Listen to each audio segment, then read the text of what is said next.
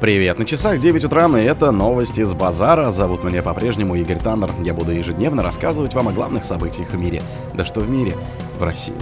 Белый дом заявил, что США не будут диктовать Украине условия перемирия. Бюджет получил 305 миллиардов рублей от компаний по налогу на сверхприбыль. Городская дума приняла закон об ограничении использования мобильников в школах. В России создали испытательную базу для бомбардировщика нового поколения. Путин, отношения России и ОАЭ вышли на беспрецедентно высокий уровень. А Россия преодолела тренд на снижение числа ученых, заявил Чернышенко. Спонсор подкаста Глаз Бога. Глаз Бога это самый подробный и удобный бот пробива людей, их соцсетей и автомобилей в Телеграме. Белый дом заявил, что США не будут диктовать Украине условия перемирия. Вашингтон не будет давить на Киев и диктовать условия перемирия, заявил координатор Белого дома по стратегическим коммуникациям Джон Кирби. Определенно мы не собираемся диктовать эти условия, сказал он, отвечая на вопрос об условиях завершения конфликта. Представитель Белого дома добавил, что США оставляют за Владимиром Зеленским и украинским народом право решать, как и когда завершится конфликт, а также условия мирных переговоров. Кирби ранее сегодня признал, что США высоко оценивают риск поражения Украины в случае прекращения помощи из Вашингтона. Как заявлял украинский министр финансов Сергей Марченко, западные партнеры Киева устали от конфликта. В их отношении чувствуется много слабости. Агентство Bloomberg в середине ноября также написало, что по мере затягивания противостояния некогда широкая поддержка Украины дает трещины. Москва неоднократно указывала, что готова к переговорам, но Киев запретил их на законодательном уровне. Как подчеркивали в Кремле, ситуация может перейти в мирное русло только с учетом новых территориальных реалий. Бюджет получил 305 миллиардов рублей от компаний по налогу на сверхприбыль. Российский бюджет благодаря налогу для компаний на сверхприбыль пополнился на 305 миллиардов рублей, сообщили в интервью «Известия» министр финансов Антон Силуанов.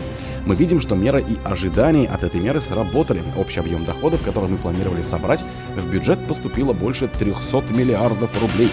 Если быть точным, на данную неделю 305 миллиардов рублей, сказал он. Силуанов также подчеркнул, что до конца года следует ожидать дальнейшего пополнения бюджета после уплаты фирмами этого налога. В августе Владимир Путин подписал закон о налоге на сверхприбыль для крупных компаний. Ставка составит 10% от суммы превышения прибыли за 2021 и 2022 годы по аналогичным показателям за 2018 и 2019. Провести выплату в казну нужно не позднее 28 января 2024 года. Согласно закону, сумма налогоплательщик считает самостоятельно, при этом ее можно снизить в два раза до эффективной ставки в 5%, если перечислить обеспечительный платеж в период с 1 октября по 30 ноября 2023. Такое решение предложено предложено реализовывать через налоговый вычет. ГД приняла закон об ограничении использования мобильников в школах. Госдума приняла закон об ограничении использования мобильных телефонов в школах. Документ запрещает пользоваться гаджетами во время уроков за исключением экстренных случаев, связанных с угрозой жизни или здоровьем. Как заявил вице-спикер Думы Петр Толстой, школьная администрация вместе с родителями должны решить, когда выдавать детям мобильники на переменах или после уроков. Авторами поправок выступили депутаты Госдумы во главе со спикером Вячеславом Володиным и руководителями всех думских фракций.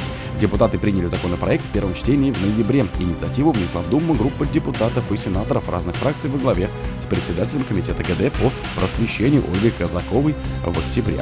Она ранее отмечала, что учащиеся смогут пользоваться фитнес-браслетами. По словам парламентариев, школы сами решат, как запрет на смартфоны реализуют на практике. Казакова также отмечала, что телефонные планшеты с сим-картами, которые дети приносят в школы, в образовательных программах использоваться не должны.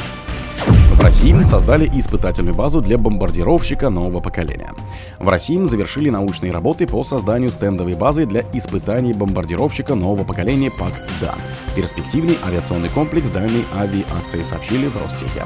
В рамках программы перспективной авиации комплекс дальней авиации специалисты провели полный цикл научно-исследовательских и опытно-конструкторских работ по созданию испытательной базы и комплекса стендов, рассказали в госкорпорации. За это разработчики стендовой базы коллектив одного из предприятий Ростеха получил премию в области промышленного строительства и проектирования имени Тихомирова в номинации за вклад в создание испытательной базы. Прошедший в демо-центре холдинга Технодинамика. Участие в церемонии приняли глава Татарстана Рустам Миниханов, первый заместитель гендиректора Ростеха Владимир Артиков и гендиректор Технодинамики Игорь Насенков и другие. Путин, отношения России и ОАЭ вышли на беспрецедентно высокий уровень. Отношения России и ОАЭ вышли на беспрецедентно высокий уровень, заявил Владимир Путин на встрече с президентом ближневосточной страны Мухаммедом бен Завидом Аль Нахияном в Абу-Даби. Сегодня наши отношения, благодаря вашей позиции, вышли на беспрецедентно высокий уровень, и мы с вами в постоянном контакте. И наши коллеги постоянно работают с друг другом. И действительно, Объединенные Арабские Эмираты – главный торговый партнер России в арабском мире, подчеркнул российский лидер. Глава государства сообщил, что в прошлом году товарооборот между странами вырос более чем на 67%, а в 2023 может увеличиться еще больше. Президент отметил, что рост инвестиций и промышленной кооперации стороны реализуют проекты в нефтегазовой сфере и работают над созданием производств на территории ОАМ и России. Россия преодолела тренд на снижение числа ученых, заявил Чернышенко. Мероприятия по господдержке сферы исследований и разработок, проводимые в рамках десятилетия науки и технологий в России, позволили преодолеть тренд на сокращение числа специалистов в этой области, заявил вице-премьер РФ Дмитрий Чернышенко.